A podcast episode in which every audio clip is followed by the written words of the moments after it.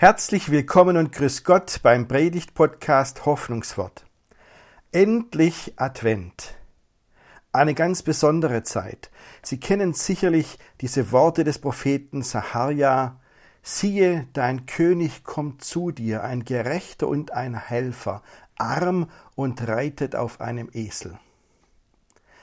Sehr vertraute Worte, aber da stecken doch einige Überraschungen drin. Viel Freude beim Zuhören.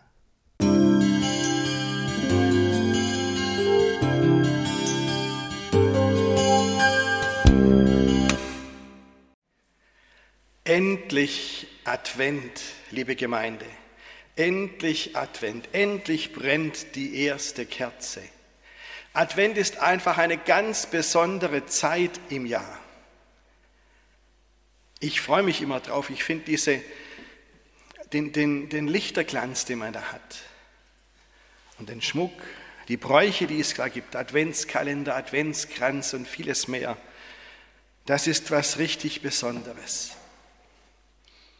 Ich weiß, dass nicht allen Menschen so zumute ist und dass manche ein eher mulmiges Gefühl haben und mindestens gemischte Gefühle haben im Advent, das weiß ich. Ich komme nachher nochmal drauf zurück. Aber ich sage trotz allem, endlich Advent. Eine Zeit, in der man sich wohlfühlen kann, vielleicht sogar wirklich eine ganz besondere Zeit. Es ist aber auch eine Zeit, die eine ganz besondere Bedeutung hat. Der Heiland ist geboren. Wir haben ganz viele Bräuche, die das den Menschen nahebringen sollen. Und zum Beispiel Adventskalender. Ja, jetzt erlebe ich Folgendes, wenn ich also mit Kindern spreche, habt ihr einen Adventskalender eigentlich? Also die meisten haben einen. Falsch. Die meisten Kinder in Hausen haben inzwischen zwei oder drei Adventskalender. Und das finden die ganz toll. Da können sie jeden Tag drei Türchen aufmachen. Aber wenn ich dann frage, ja, warum habt ihr denn überhaupt einen Adventskalender? Was bedeutet das? Oh, da wird es ganz still. Sehen Sie, das ist ein Knackpunkt. Liebe Eltern, macht euch keinen Stress. Ein Adventskalender reicht, wenn wir da mit den Kindern sagen, um was es geht. Wenn sie eine Türe aufmachen, dass wir dann sagen können, Heute merkst du, du kommst Weihnachten näher, den Tag, in dem wir feiern, dass Jesus geboren ist, dass unser Heiland für uns da ist, der Retter, den Gott gesandt hat. Ich weiß, also jetzt kriege ich wahrscheinlich am Montag Ärger in der Schule, wenn viele Kinder sagen, Herr Ross, ich will aber mein nächstes Jahr auch wieder drei Adventskalender aber kein Stress. Wichtig ist doch zu wissen und jeden Tag zu spüren, Jesus Christus ist auch für dich da und dein Heiland. Also, es geht im Advent nicht nur um das Wohlfühlen und um das Schöne, um das Feiern, es geht um den Inhalt, darum, dass Gott zu uns kommt. Deswegen möchte ich Ihnen heute zwei Gedanken mit Ihnen teilen. Der erste Gedanke. Es ist Advent und alles ist klar. Advent, lateinisches Wort Adventus, heißt Gott kommt zu uns. Und wenn es bei den Römern schon Züge gegeben hätte, dann wäre an den Bahnhöfen nicht Ankunft gestanden, sondern Adventus. Und alle hätten gewusst, was gemeint ist. Ein ganz wichtiger Impuls für den Advent kommt von dem Propheten Saharia. Und das möchte ich Ihnen jetzt einmal vorlesen. Das sind Worte, wir können das ja ziemlich genau datieren. Ähm, der Prophet Saharia schreibt gleich in den ersten Satz von seinem Buch ähm, eine Zeitangabe, sodass wir sagen können, er hat 520 vor Christus gewirkt. Und ähm, aus dieser Zeit stammen, stammt der große Teil seines Buches. Wie in jedem alttestamentlich-biblischen Buch gibt es dann auch noch Nachträge aus späterer Zeit, die reingeschrieben wurden. Aber so, sagen wir mal, zweieinhalbtausend Jahre sind diese Worte alt, die ich Ihnen jetzt vorlese aus dem neunten Kapitel des Saharia-Buches, die Verse 9 und 10.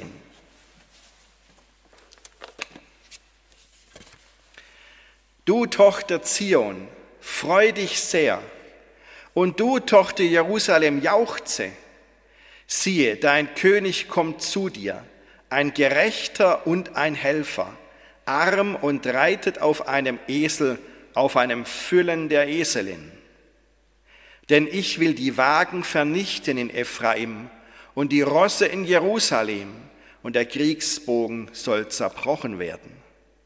Denn er wird Frieden gebieten den Völkern, und seine Herrschaft wird sein von einem Meer bis zum anderen und vom Strom bis an die Enden der Erde.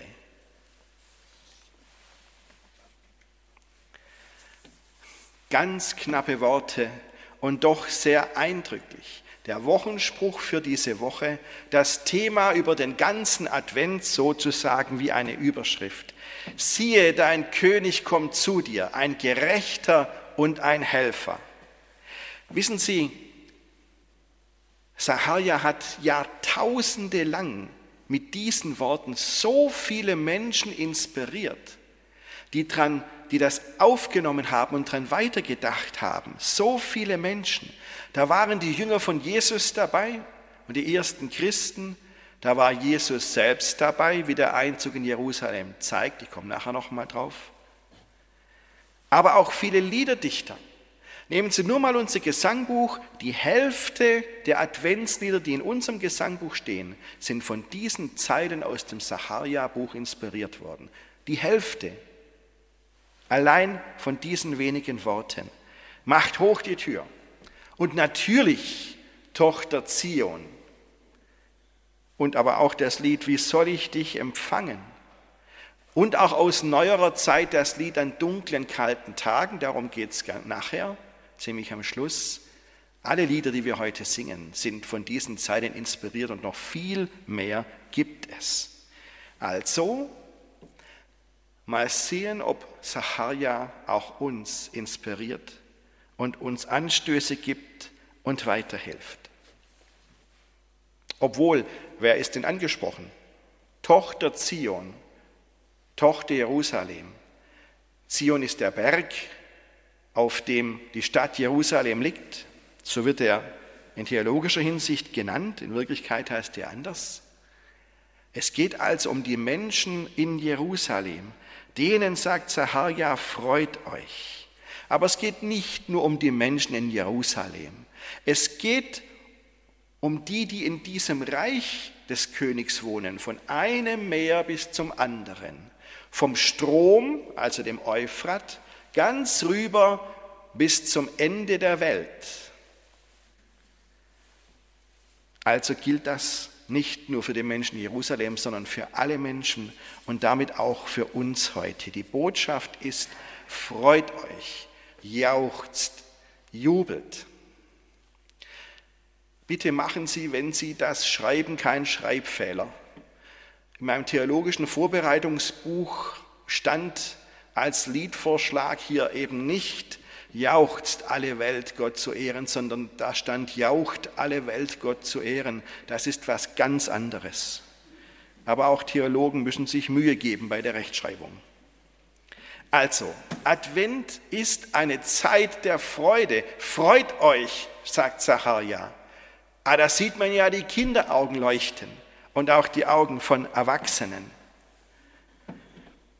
Naja, in diesem Jahr ist das Leuchten vielleicht doch schon etwas betrübt. Denn wegen der Einschränkungen ist uns vieles verboten. Sie wissen ja, heute will unsere Landesregierung die neue Regelungen bekannt geben, die dann für den Advent gelten. Und ähm, gestern wäre der Hausumer Weihnachtsmarkt gewesen. Also an vielen Ecken und Enden gilt schon kein Spaß. Ich muss aber sagen, ich habe Respekt vor denen, die gerade politische Verantwortung haben. Ich habe Respekt vor dem, was unsere Bundeskanzlerin macht. Da kann man manchmal wirklich nur staunen, was die alles hinkriegt. Und ganz ehrlich, ich möchte auch gerade nicht wirklich mit Winfried Kretschmann tauschen. Wenn Sie möchten, gerne. Ich will es eigentlich nicht. Ich weiß, man kann geteilter Meinung sein über das, was uns erlaubt und verboten ist, und da möchte ich nachher auch noch mal drauf kommen. Aber umso wichtiger, wenn doch vieles jetzt nicht geht in diesem Advent, umso wichtiger ist es, den Grund zu kennen, weshalb wir Advent feiern, den Grund unserer Freude. Wenn es bei dem Propheten heißt, freut euch, dann meint er ja nicht, freut euch über die Weihnachtsmärkte, über die adventlichen Zusammenkünfte, sondern er meint, freut euch und schaut hin, denn dein König kommt zu dir. Das ist der Grund der Freude. Das kann uns Corona nicht nehmen. Der König kommt, der der Gerechtigkeit bringt, der uns hilft, ein Gerechter und ein Helfer. Der, der über alle Länder herrscht, über alle Menschen, der, der die Gewalt stoppt, der für Frieden steht und für Frieden sorgt. Und das heißt doch, alle die, die Frieden suchen, sind bei diesem König genau richtig aufgehoben. Und alle die, die unter Gewalt leiden, können sich an diesen König wenden, haben in ihm einen starken Verbündeten. Auch die, deren Gewalterfahrung wir gar nicht sehen, weil sie zu Hause stattfindet. Wir können uns in unserer Not an diesen König wenden. Das will ich auch tun. In aller Not, in aller Hilflosigkeit. Der ist meine Adresse. Und zwar, wo immer wir auch sind, von einem Meer bis zum anderen, vom Strom bis an die Enden der Erde. Es gibt kein Fleckchen auf unserer Erde, für das dieser König nicht zuständig wäre. Und es gibt niemand, der sagen braucht, keiner ist da, der mir hilft. Und mich sieht Gott garantiert nicht. Nein, Gott ist da und sieht uns. Das ist der König, der zu uns kommt, sagt der Prophet. Das ist der Messias. Das ist der von Gott gesandte Retter. Und wissen Sie was? Jesus kannte diese Worte genau. Und deshalb hat er genau nach diesen Worten seinen Einzug nach Jerusalem selbst inszeniert. Sie haben es in der Schriftlesung gehört, die Konformantinnen haben es vorgelesen. Er hat seinen Jüngern gesagt, geht in das Dorf, besorgt einen Esel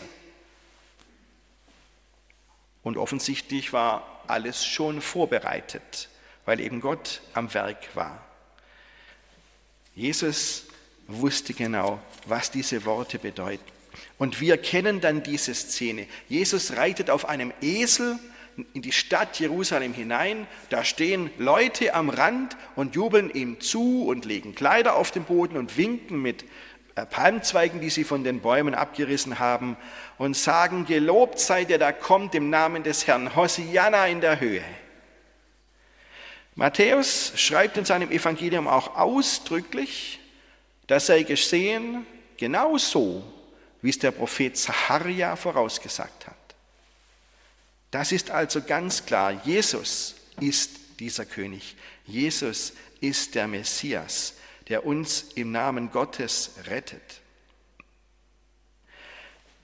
Advent, das ist die Zeit, in der wir die Chance haben, uns das neu bewusst zu machen, uns darüber zu freuen, in der wir, wenn wir am Adventskalender ein Türchen aufmachen oder in jeder modernen Art und Weise, wie das jetzt heute geschieht, an jedem Tag merken, mit jeder Kerze, die wir am Adventskranz anzünden, merken können, es geht um Jesus Christus, den Messias, den König, den Gott zu uns gesandt hat. Und der ist tatsächlich für uns da. Das ist Advent. Und deshalb sage ich, es ist Advent und es ist alles klar.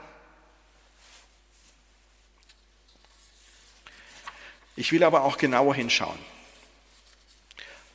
Und dann tauchen Fragen auf. Und deswegen sage ich jetzt doch, es ist Advent und nichts ist klar. Das ist ein schönes Bild von dem König, der zu uns kommt, aber da sind ganz seltsame Details dabei. Gell, wieso sitzt dieser König auf einem Esel und nicht, wie sich's für einen echten König gehört, auf einem stolzen Pferd? hoch zu Ross. Und warum steht da, der sei arm? Ein König hat doch, also wenn nicht unfassbare Reichtümer, dann wenigstens einen Palast oder ein Schloss oder sowas. Bisschen reich muss er ja schon sein.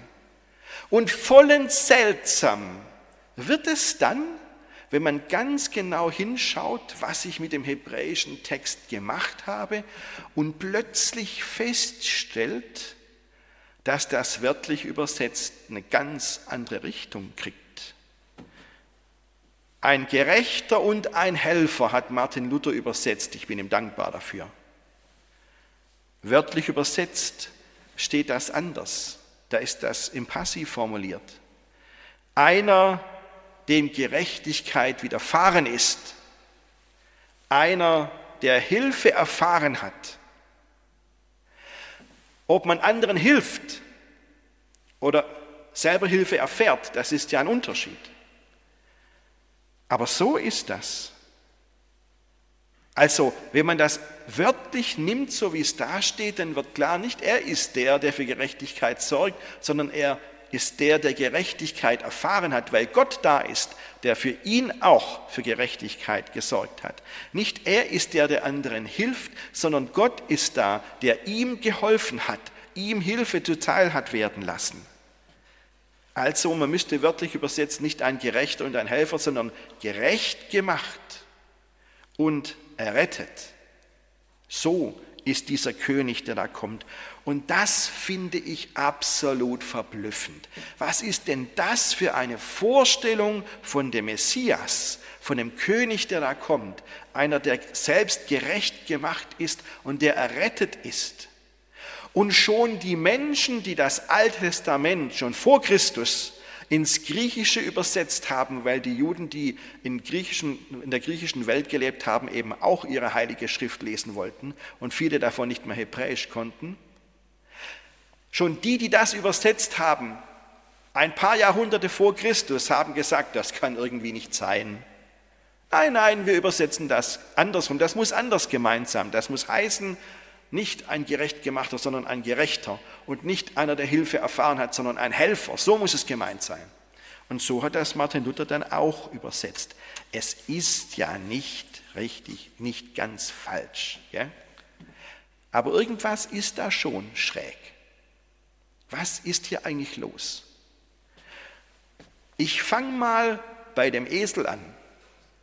Ist Ihnen das aufgefallen?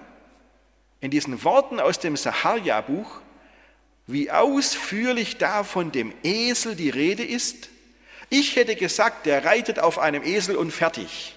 Aber nein, er reitet auf einem Esel, auf einem Füllen.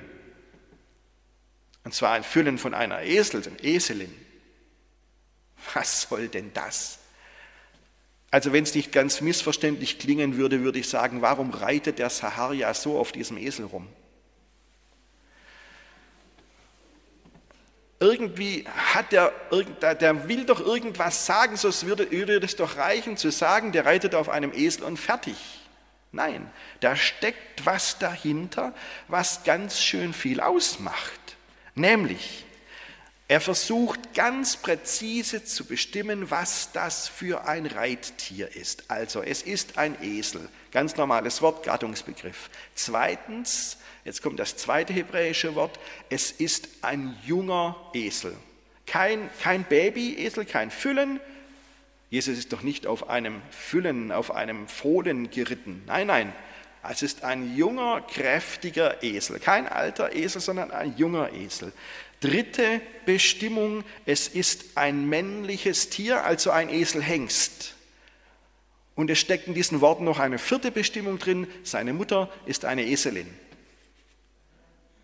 Ist doch logisch, dass die Mutter eine Eselin ist, oder? Antwort, nein. Jetzt Vorsicht. Jetzt wird es hier ganz anders. Also, ähm, Oh, die Konfirmandinnen schauen mich an. Ihr hättet sicher nicht gedacht, dass er heute Unterricht in Eselkunde kriegt. Gell? Ich hätte es auch nicht gedacht. Aber passt mal auf, ich weiß nicht, ob ihr das Wort Maultier schon mal gehört habt. Ein Maultier. Ja, was ist ein Maultier? Ein Maultier ist eine Kreuzung zwischen Pferd und Esel. Das ist ein Maultier. So, und jetzt kommt das Überraschende.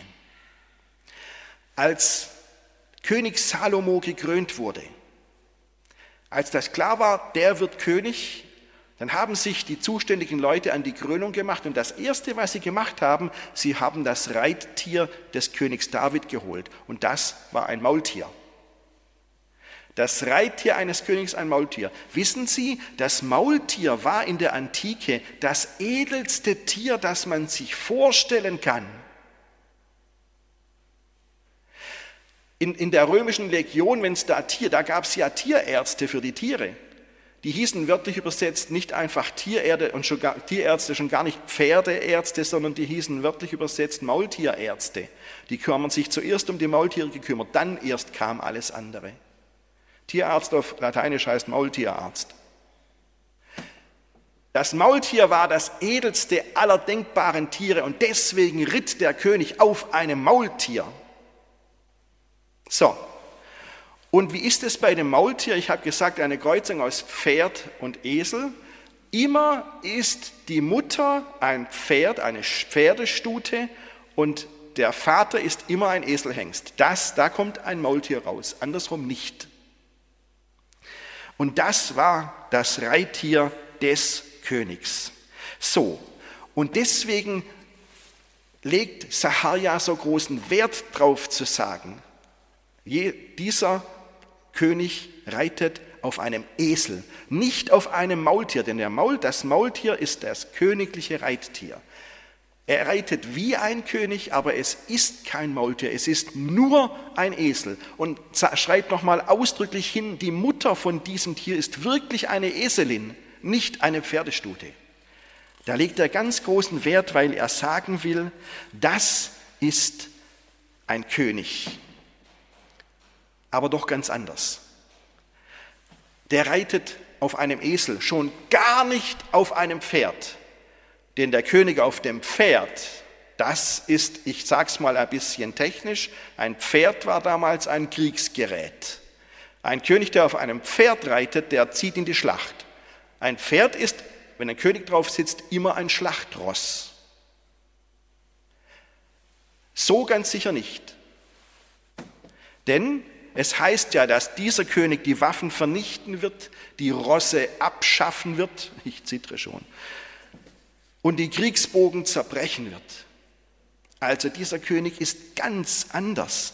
Es ist ein, wirklich ein König, aber er ist völlig anders. Er hat kein Schlachtross. Er hat nicht mal ein Maultier, wie es sich gehört für einen König. Nein, er hat nur einen Esel. Und er ist auch nicht reich und hat keinen Palast, sondern er ist arm. Und er ist der, der von Gott Gerechtigkeit erfahren hat und der Hilfe erfahren wird. Dieser Messias ist ganz schwach. Alle Stärke, alle Macht, alle Kraft liegt bei Gott. Messias ganz klein, Gott ganz groß.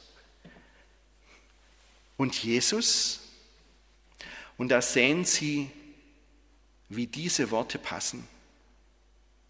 Jesus hing am Schluss am Kreuz, völlig hilflos. Das soll der Messias sein? Saharia sagt, genau das und nur so und nur auf diese Weise. Die Leute, die unterm Kreuz standen, standen, fragten sich, wie soll das denn der Messias sein?